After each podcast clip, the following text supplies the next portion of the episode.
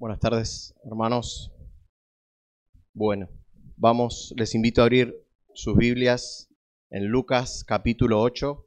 Vamos a estar leyendo desde el versículo 22 al versículo 25.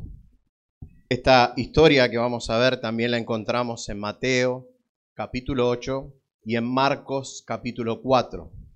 Es el mismo evento que se relata, pero contado desde distintos tres enfoques y esto es porque cada autor tenía una intención específica de mostrarle a su audiencia. Pero esto nos permite a nosotros tener un panorama más amplio, más detallado acerca de, este evento. Hay algo que es importante aclarar, es que Lucas no siempre, cuando cuenta, cuando escribe su carta, lo hace de una manera cronológica a diferencia de Marcos y de Mateo. Más bien en el capítulo 8, que es donde se encuentra esta historia, él la coloca como un tercer evento, pero antes de, de, ese, de este evento que vamos a ver, hay dos eventos que tienen que ver, que están relacionados. Y Lucas intencionalmente pone estas historias juntas porque el énfasis en las tres historias es acerca de el oír la palabra de Dios y por otro lado, la obediencia en fe a esa palabra. Yo le doy gracias al Señor porque que hayan quedado escrita, escritos estos relatos, porque nos podemos identificar cuántas veces nuestra fe falla una y otra vez y hace que nos sintamos identificados, que no nos sintamos tan solos.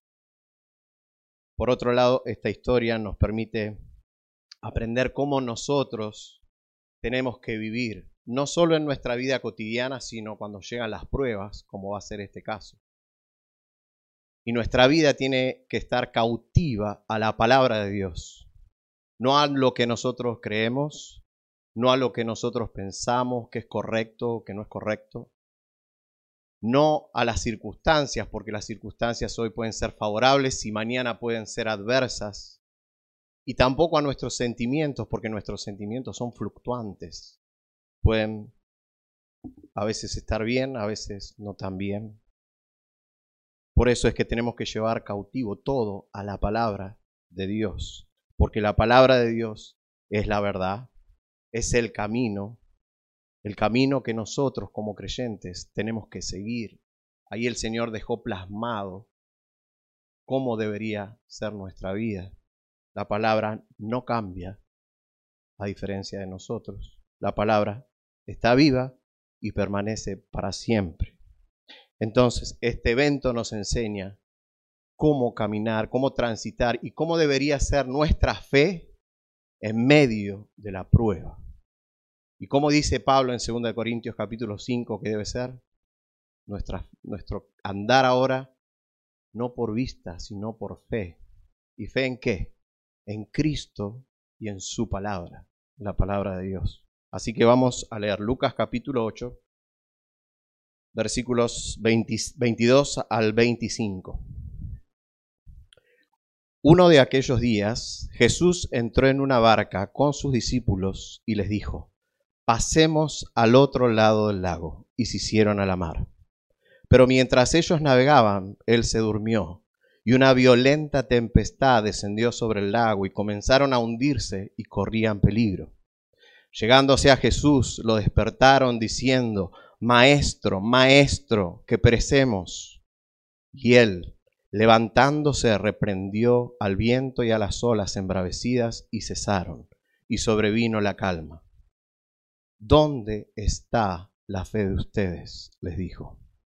Pero ellos estaban atemorizados y asombrados, diciéndose unos a otros, ¿quién pues es este que aún los vientos y el agua manda y lo obedece?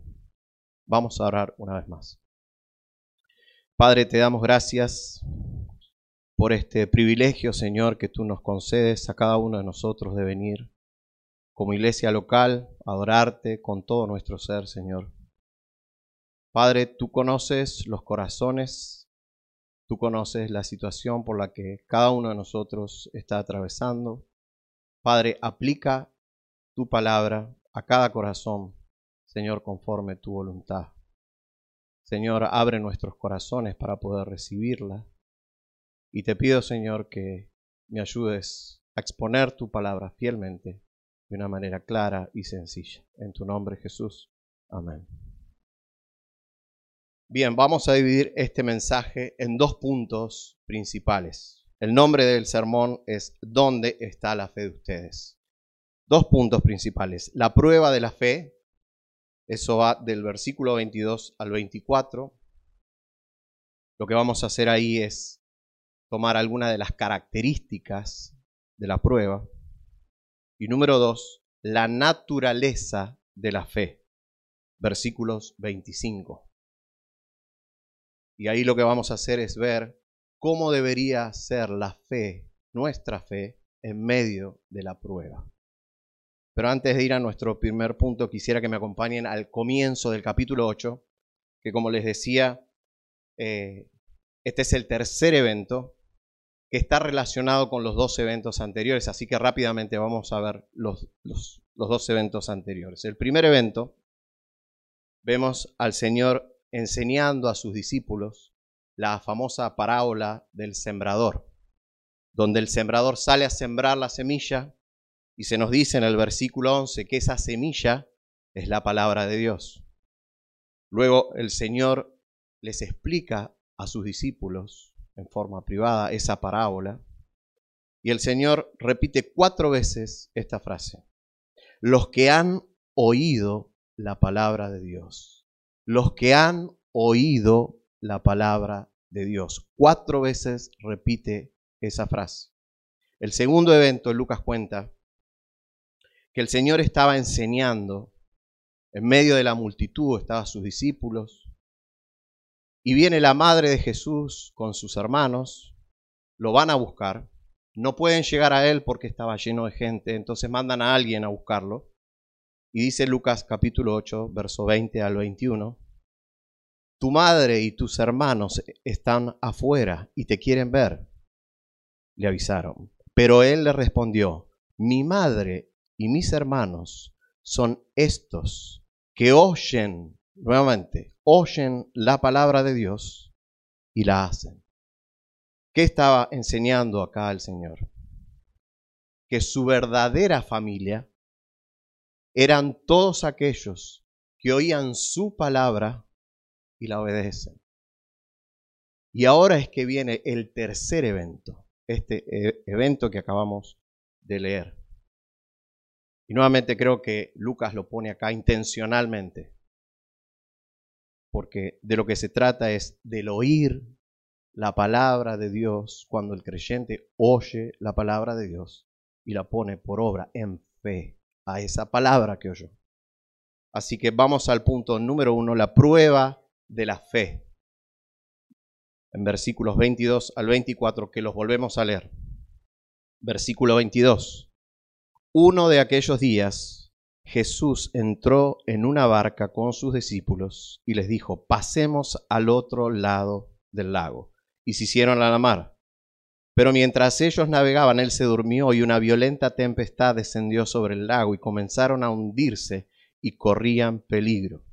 Llegándose a Jesús, lo despertaron diciendo, Maestro, Maestro, que perecemos. Y él, levantándose, reprendió al viento y a las olas embravecidas y cesaron y sobrevino la calma. Lo primero que tenemos que saber es que quien nos concede el don de la fe, es Cristo, Él es el mismo que a lo largo de nuestra vida va a ser, va a probar nuestra fe por medio de las pruebas. El mismo que nos concede el don de la fe, esa misma fe va a ser probarla y va a utilizar las pruebas para llevar a cabo eso. Acá es donde debemos eh, hacer una distinción entre lo que es una tentación y lo que es una prueba. Una tentación no es generada por Dios. Su propósito es hacernos caer, tropezar, pecar contra Dios.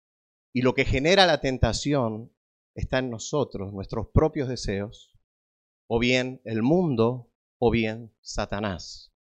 En cambio, la prueba es generada en el mismo trono de Dios para sus hijos con la finalidad de fortalecer, formar el carácter de su Hijo en nosotros, aumentar y perfeccionar la fe. Primera de Pedro, capítulo 1, versículo 7. Para que la prueba de la fe de ustedes, más preciosa que el oro que perece, aunque probado por fuego, sea hallada que resulta en alabanza, gloria y honor en la revelación de Jesucristo. Es importante distinguir entre la tentación, que no es generada por el Señor, y la prueba, que sí es generada para sus hijos, para fortalecer la fe y para formar el carácter en nosotros. Así que comienza el versículo 22 diciendo, uno de aquellos días, lo que nos muestra que este evento no, sucede después, luego del anterior, no es cronológico como decíamos, y continúa diciendo, Jesús entró en una barca con sus discípulos. Y hermanos, cuando Jesús entraba en una barca, tres cosas podían suceder según la palabra.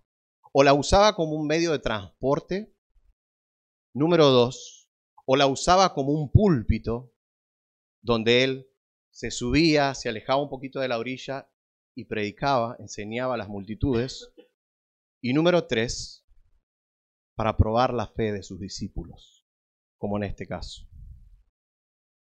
Y antes de zarpar, el Señor les dice a sus discípulos, pasemos al otro lado del lago. Mateo, en capítulo 8, versículo 18, dice, dio la orden de pasar al otro lado. Así que se hacen a la mar, dice el versículo 23, y mientras ellos navegan, Él se durmió. Y acá tenemos a la mismísima segunda persona de la Trinidad, 100% Dios, pero 100% hombre, que al igual que nosotros, después de un día, de una jornada laboral extenuante, ¿cómo quedamos? Rendidos. Bueno, el Señor era tan profundo su sueño que ni siquiera el viento, el rugido del mar lo pudieron despertar. Y sabemos por Mateo, que sí es cronológico, que este evento sucede luego de que Cristo se pasa toda la tarde sanando, echando fuera demonios, enseñando. Toda la, la, gente, la multitud, todas las personas se agolpaban, querían ser sanadas por él. Y sabemos por Marcos, nos dice que era pasada la tarde en el momento en que ellos se embarcaron, era casi la noche cuando se echan a la mar. Y comienzan a navegar y Marcos sigue diciendo que el Señor se va a la popa, se hace una almohadita y se echa a dormir. Y si bien acá, hermanos, tenemos una evidencia concreta de la encarnación de la segunda persona de la Trinidad, que es Cristo, en esta oportunidad vamos a enfocarnos en la enseñanza que hay acerca de la prueba de la fe y de la naturaleza de la fe, cómo la fe debe operar en los creyentes. El mar de Galilea es famoso porque se desatan tempestades de manera repentina, de un momento a otro. Uno entra, está bien el clima, pero en un segundo eso puede cambiar. Empiezan los vientos y no saben, no se sabe cómo se puede terminar. MacArthur cuenta que una vez tuvo la oportunidad de ir a Israel, se embarcó en el mar de Galilea y, pasó exactamente lo mismo. Se acordó de este evento. El capitán dijo, tenemos que volver a la orilla. Y MacArthur se acordaba justamente de, este evento. Así que este mar lo que tiene es que es sumamente tentador para los pescadores, porque ahí habitan muchos peces. Pero así como es tentador, es sumamente peligroso por este, por este problema climático. Cuando yo tenía 17 años, desde que tengo uso de razón, siempre me gustaron los aviones. y comencé mi curso de piloto privado a los 17 años. Yo vivía en Flores, tenía que esperar el 92, me iba en el 92 hasta Puente 12, tardaba dos horas y media en llegar. Bajaba ahí cerca de Ciudad Evita y tenía 20 cuadras hasta el Aeroclub.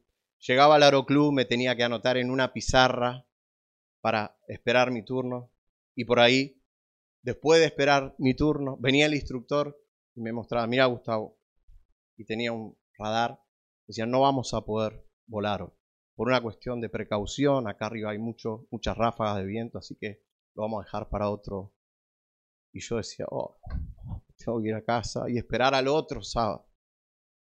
Sin embargo, mis hermanos, acá estaba el mejor instructor, el mejor GPS, el mejor radar.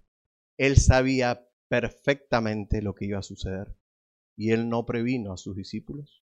Él les dijo, crucemos al otro lado y se echaron a la mar. Y acá es donde podemos empezar a ver algunas características de la prueba. Dice el versículo 23 que una violenta tempestad descendió sobre el lago y comenzaron a hundirse y corrían peligro. Así que vamos a ver unas características de la prueba, vamos a personificarla y vamos a usar este texto también para que nos sea más fácil a nosotros identificarla. Así que la prueba no la podemos prevenir como primera medida. Ella es impredecible. No sabemos ni cuándo, ni cómo, ni en qué manera puede aparecer. La prueba es atrevida porque entra a nuestra vida sin golpear. No pide permiso, como dice en Marcos, y de pronto se desató una gran tormenta. La prueba es temporal. Es por un tiempo ya estipulado por el Señor. Es hasta que Él diga basta. Dice el versículo 24 de Lucas, levantándose Él reprendió al viento y a las olas embravecidas y cesaron. Él dispone el tiempo. Nos puede visitar por unos minutos, quizás como en este caso. Nos puede visitar por unas horas, por unos días, por unos meses, por unos años o toda nuestra vida, hasta llegar a la presencia del Señor. Pero es temporal la prueba. La prueba ama irrumpir tu paz y mi paz. Cuando hay paz, ella irrumpe con tempestad y amenaza con hundirte y llevarte al fondo del mar dice el versículo 23 de Lucas, comenzaron a hundirse y corrían peligro. La prueba nos humilla porque elimina todo esfuerzo humano, todo lo que esté a tu alcance para poder salir de ella. Marcos capítulo 4, 37 dice, y las olas se lanzaban contra la barca de tal manera que ya la barca se llenaba de agua la prueba querrá hacerte dudar de la bondad de Cristo, de su cuidado que Él tiene para cada uno de sus hijos. Dice Marcos, perdón, Lucas 24, Maestro, Maestro, que perecemos. Y dice Marcos capítulo 4, versículo 38, dice, Maestro, ¿No te importa que perezcamos?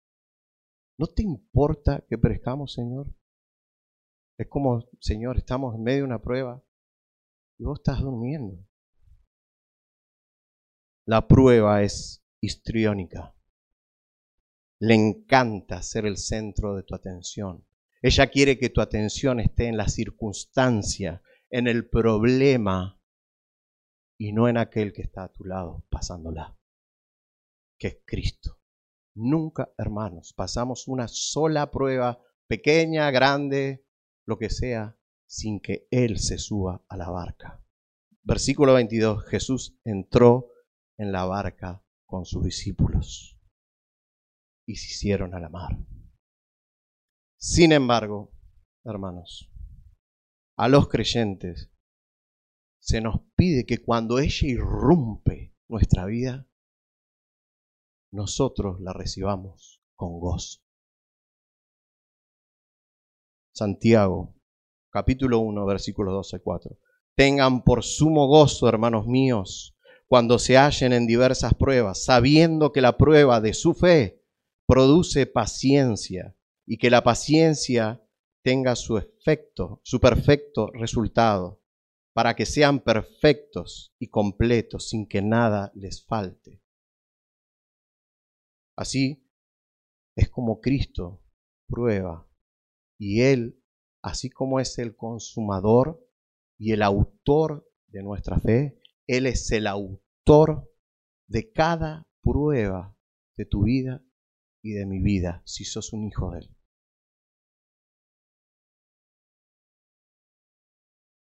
Génesis 22.1. Aconteció que después de estas cosas, Dios probó a Abraham. Él es el autor. Dios probó a Abraham. Y dice Job en 23.10, me probará y saldré como oro. Y el salmista dice en Salmo 66.10, porque tú nos has probado, oh Dios, nos has refinado como se refina a la plata. Y hermanos, lo más probable que en medio de tu prueba el Señor se eche a dormir.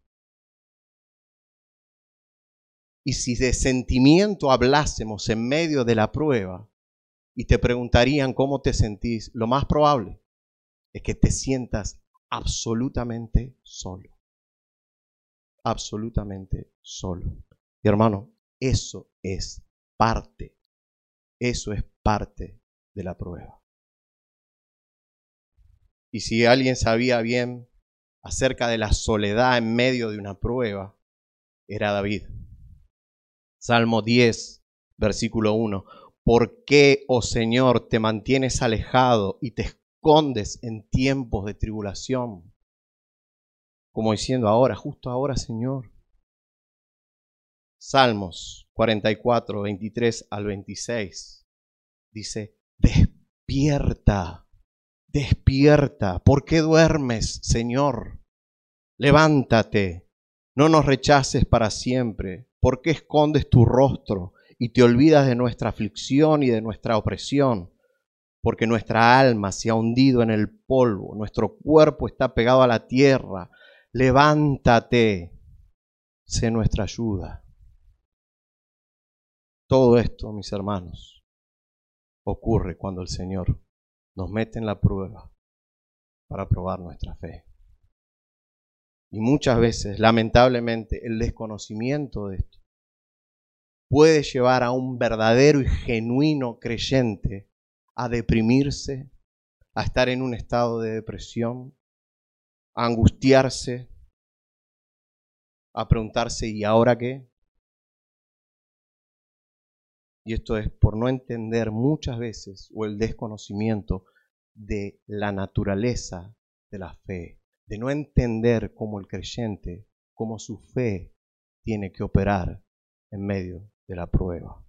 Y esa es nuestro punto número dos, la naturaleza de la fe.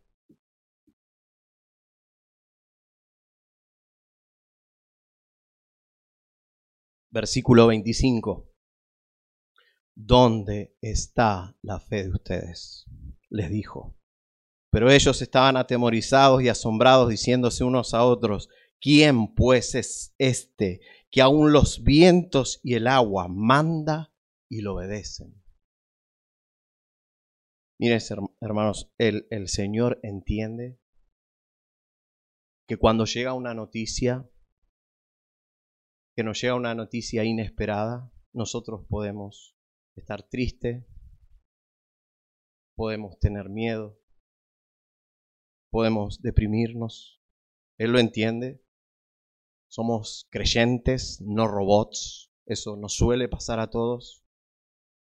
Pero lo que no podemos permitir es darle rienda a esos sentimientos y a ese estado permanente y entrar en un laboraje que eso controle nuestra vida, que controle nuestros sentimientos, nuestras actitudes. Y eso fue precisamente lo que les pasó a estos discípulos. Ellos estaban atemorizados, el miedo los había controlado por completo, lo despertaron casi de una manera irrespetuosa al Señor. Estaban llenos de pánico, los tres evangelios lo confirman. Pero cuando lo despiertan, el Señor se levanta y no dice, uy, qué macana, qué problema este. No, Él abrió su boca. Él abrió su boca y dice Marcos 4:39, y dijo al mar, cálmate, sosiégate, y el viento cesó y sobrevino una gran calma. Y al ver esto, sus discípulos, del pánico que tenían de la situación, de que en minutos más ellos pensaban que iban a morir, ver la barca llena de agua, ese mismo pánico que había cesado, ahora pasó a estar en el individuo que estaba con ellos en la barca, en Cristo.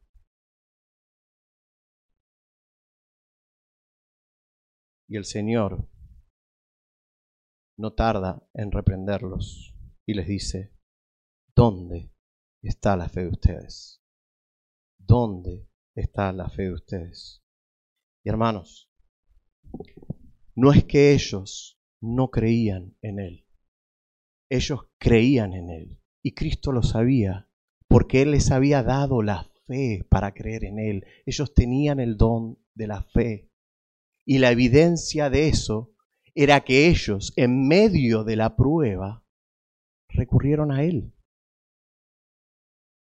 Él no recurrió, ellos no recurrieron a otro lado. Él sabía, ellos sabían que Cristo era al que tenían que ir en medio de su prueba. Dice Mateo 8:25, Llegándose a él lo despertaron, diciendo, Señor, sálvanos, que perecemos. Ellos tenían fe en Cristo. Ahora, hermanos, ¿por qué Cristo está reprendiendo a los discípulos? No le bastaba a Cristo decir, pensar, saber que, ellos en medio de la prueba y recurrieron a Él. Evidentemente no porque les está diciendo, ¿dónde está la fe de ustedes?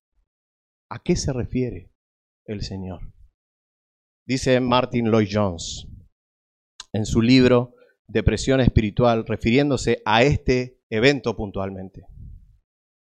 Hay muchos cristianos que de tiempo en tiempo caen en dificultades y son infelices porque no han entendido claramente la naturaleza de la fe. Alguien me dirá, bien, si esos cristianos no han entendido la naturaleza de la fe, ¿cómo pueden ser cristianos? La respuesta es que un cristiano es aquel que ha recibido el don de la fe y quien nos da el don de la fe es Dios por medio de su Espíritu Santo. Y es entonces que creemos en el Señor Jesucristo y eso nos salva. Pero eso no significa que hayan entendido plenamente la naturaleza de la fe. Con lo que resulta que, aunque seamos verdaderamente cristianos, genuinamente salvados mediante la recepción de ese don de la fe, más tarde podamos tener dificultades con nuestra experiencia espiritual por no haber entendido la naturaleza de la fe. Ahora bien, este asombroso incidente pone de relieve lo importante que es distinguir entre el don de la fe y el camino de la fe, a la vida de fe que sigue después. Dios nos inicia en la vida cristiana y luego nosotros tenemos que recorrerla. Vivimos por fe, no por vista. Entonces, ellos tenían fe en Él. Pero ¿qué pasaba? ¿Por qué les dice el Señor eso? Porque dudaban de su palabra. Porque dudaban de su palabra y de sus promesas. Ellos debían ejercer fe en ese momento. Ellos debían recordar lo que el Señor les dijo antes de embarcarse. ¿Y qué les dijo? Pasemos al otro lado.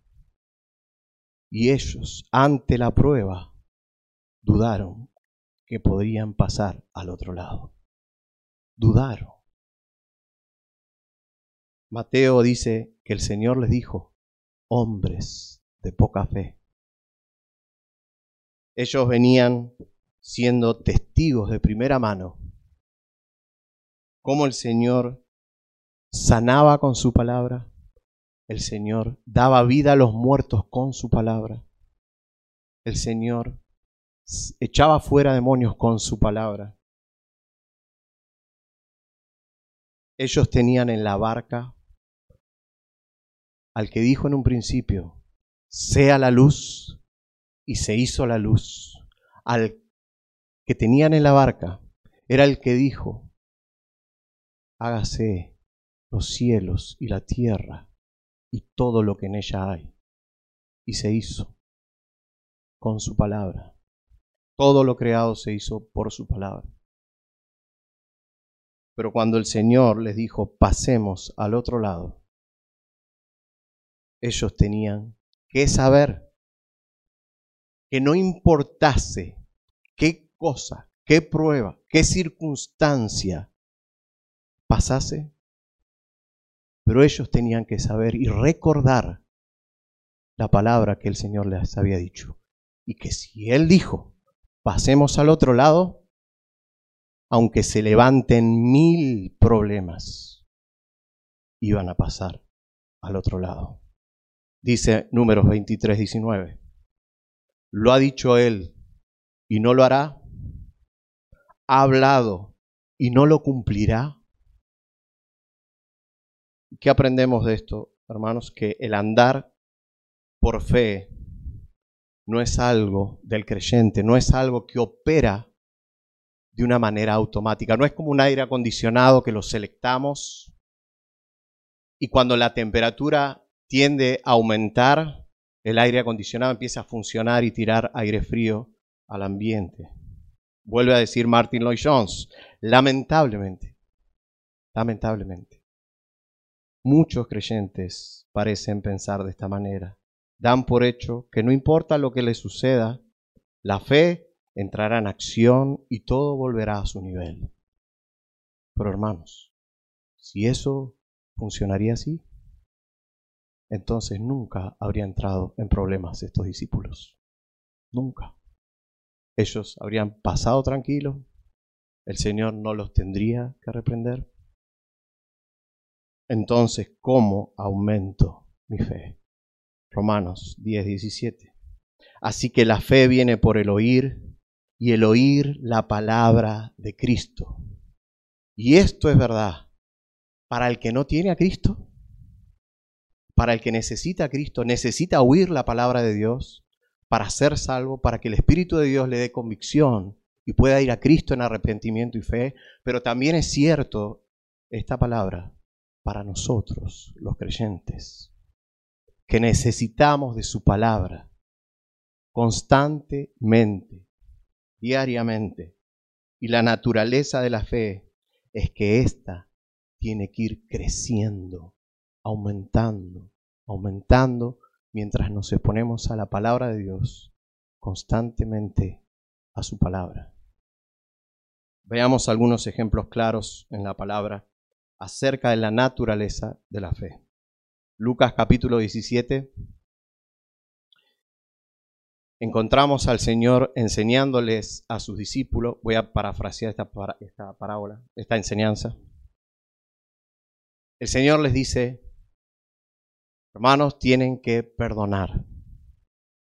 Si mil y una veces los ofenden, ustedes tienen que ir a exhortar al hermano, a la hermana, si él reconoce y les pide perdón. Así sea mil y una veces, ustedes tienen que perdonarlo. Así estén hecho pedazos, por las injurias, por las calumnias, por el dolor que le causa el pecado de su hermano hacia ellos, ellos si reconocían la gravedad de su pecado y pedían perdón, tenían que perdonarlo siempre, siempre.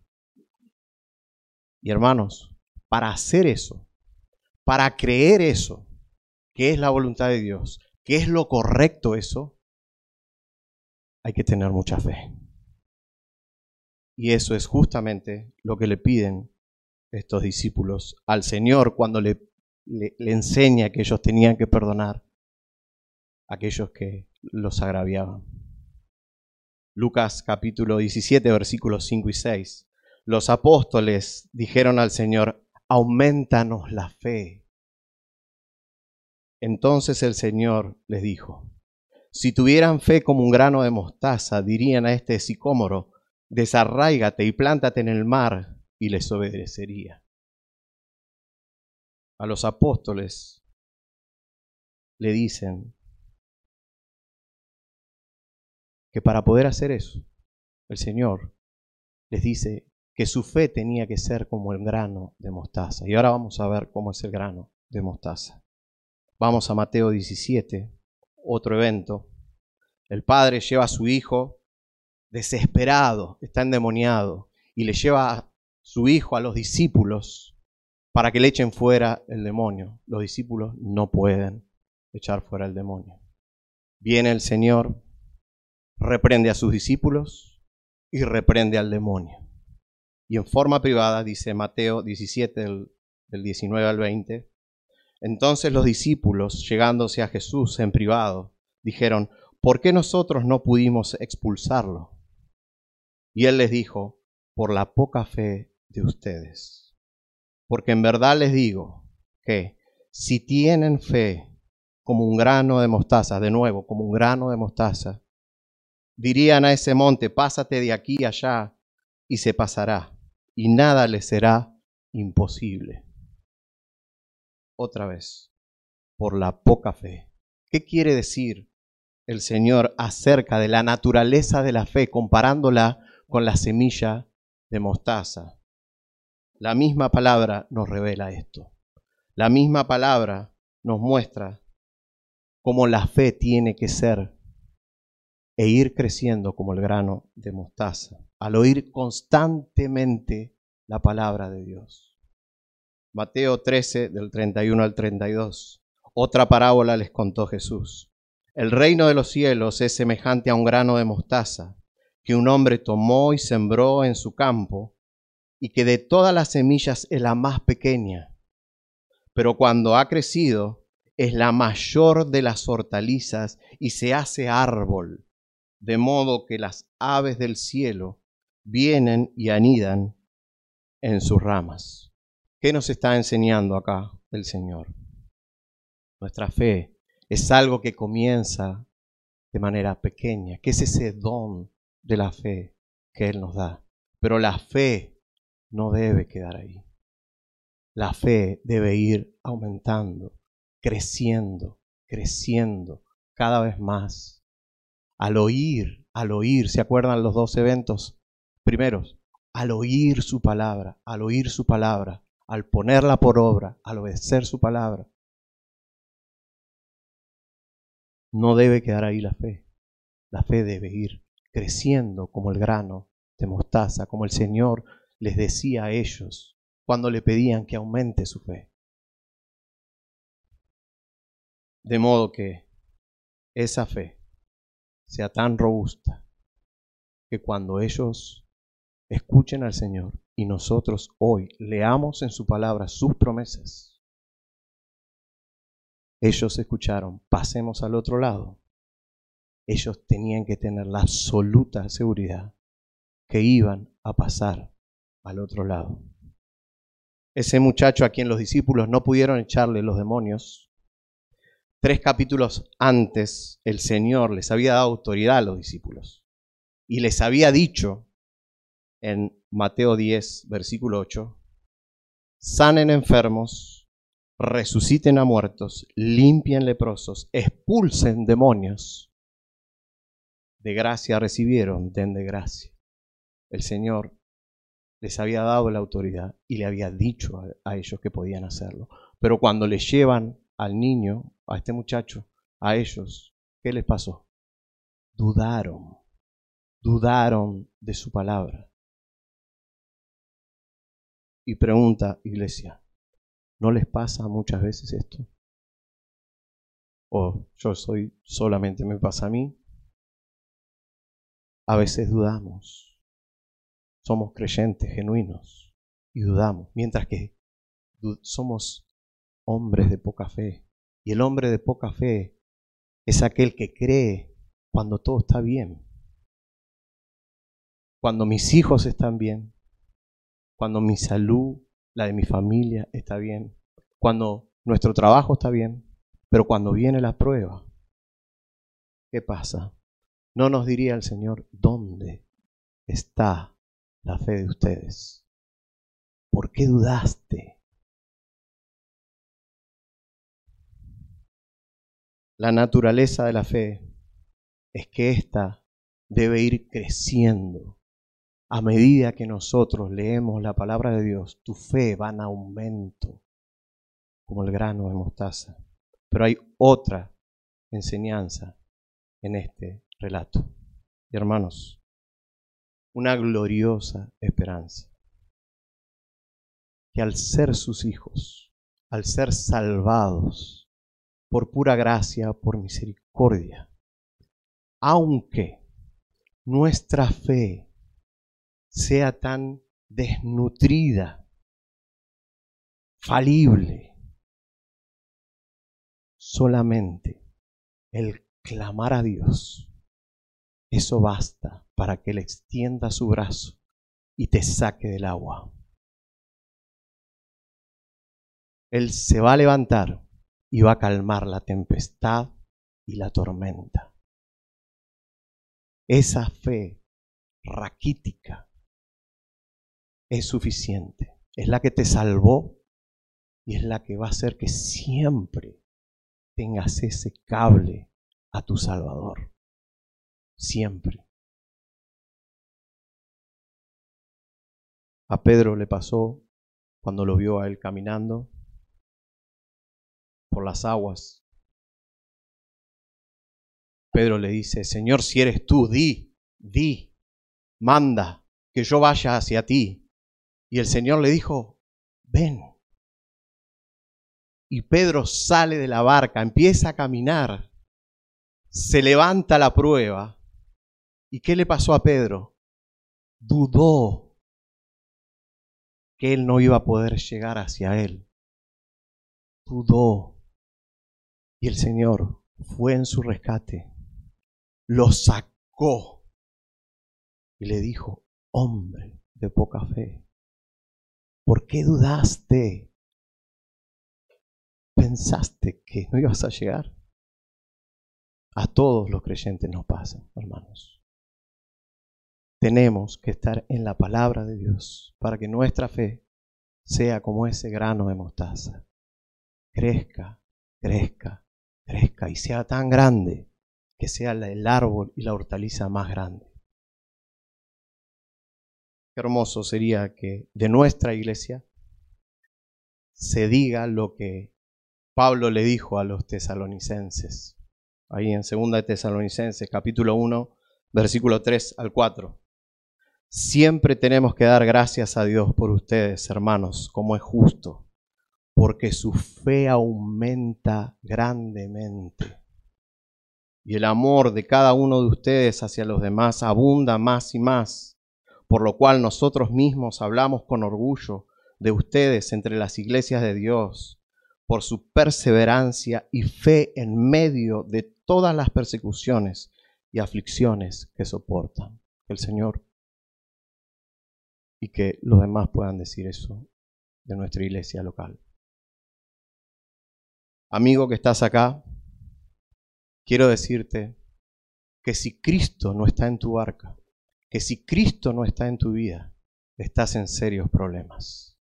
Porque el agua finalmente va a hacer que tu barca te lleve al fondo del mar. Y vos no tenés a quién acudir en medio del problema. No tenés a quién acudir. Y si te morís, en tus delitos y pecados, la palabra dice que vas a la condenación eterna.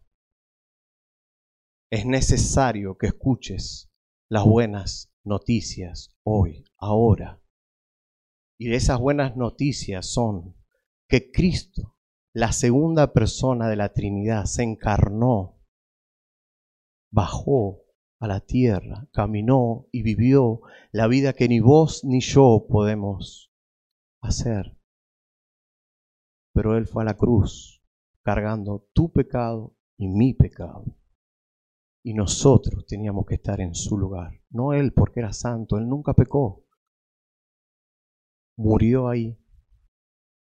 Pero al tercer día resucitó. La muerte no pudo retenerlo. Y hoy está vivo a la diestra de Dios el Padre. Amigo, arrepentite y poné tu fe en Cristo. Él promete perdonar todos tus pecados. No importa lo que hiciste, no importa, así sean negros, feos, lo peor que se puede pasar por tu cabeza y lo hiciste. Amigo, arrepentite, porque si Cristo no está en tu arca, vas a ir a la condenación eterna. Arrepentite, pone tu fe en Él y sé salvo. Vamos a orar. Padre, te damos gracias, Señor, por tu palabra. Señor, gracias porque por medio de tu palabra podemos saber que aunque fallemos una y mil veces, Señor, tú estás ahí. Tú estás ahí, Señor, para rescatarnos. Tú eres nuestro pronto auxilio, Señor. Gracias, Señor. Perdona nuestra incredulidad. Muchas veces, Señor, debemos reconocer que dudamos Ayúdanos, Señor. Ayúdanos. Señor, que nuestra fe sea como ese grano de mostaza que crece. Ayúdanos, danos gozo al ir a tu palabra y ver las maravillas que allí se encuentran, Señor. Señor, y aplica esta palabra. Tú conoces los corazones, la situación de cada uno de mis hermanos por lo que están atravesando. Aplica tu palabra en sus corazones, Señor. Padre, también te pedimos por nuestro pastor. Pronto estará regresando. Te pedimos por su viaje, por su esposa, por nuestra hermana Nancy, Señor, para que tú los guardes en su viaje de regreso, por su familia, Señor, y ayúdanos en la semana a seguir meditando y reconfortándonos con tu palabra, Señor. Gracias, Padre. En tu nombre, Jesús. Amén.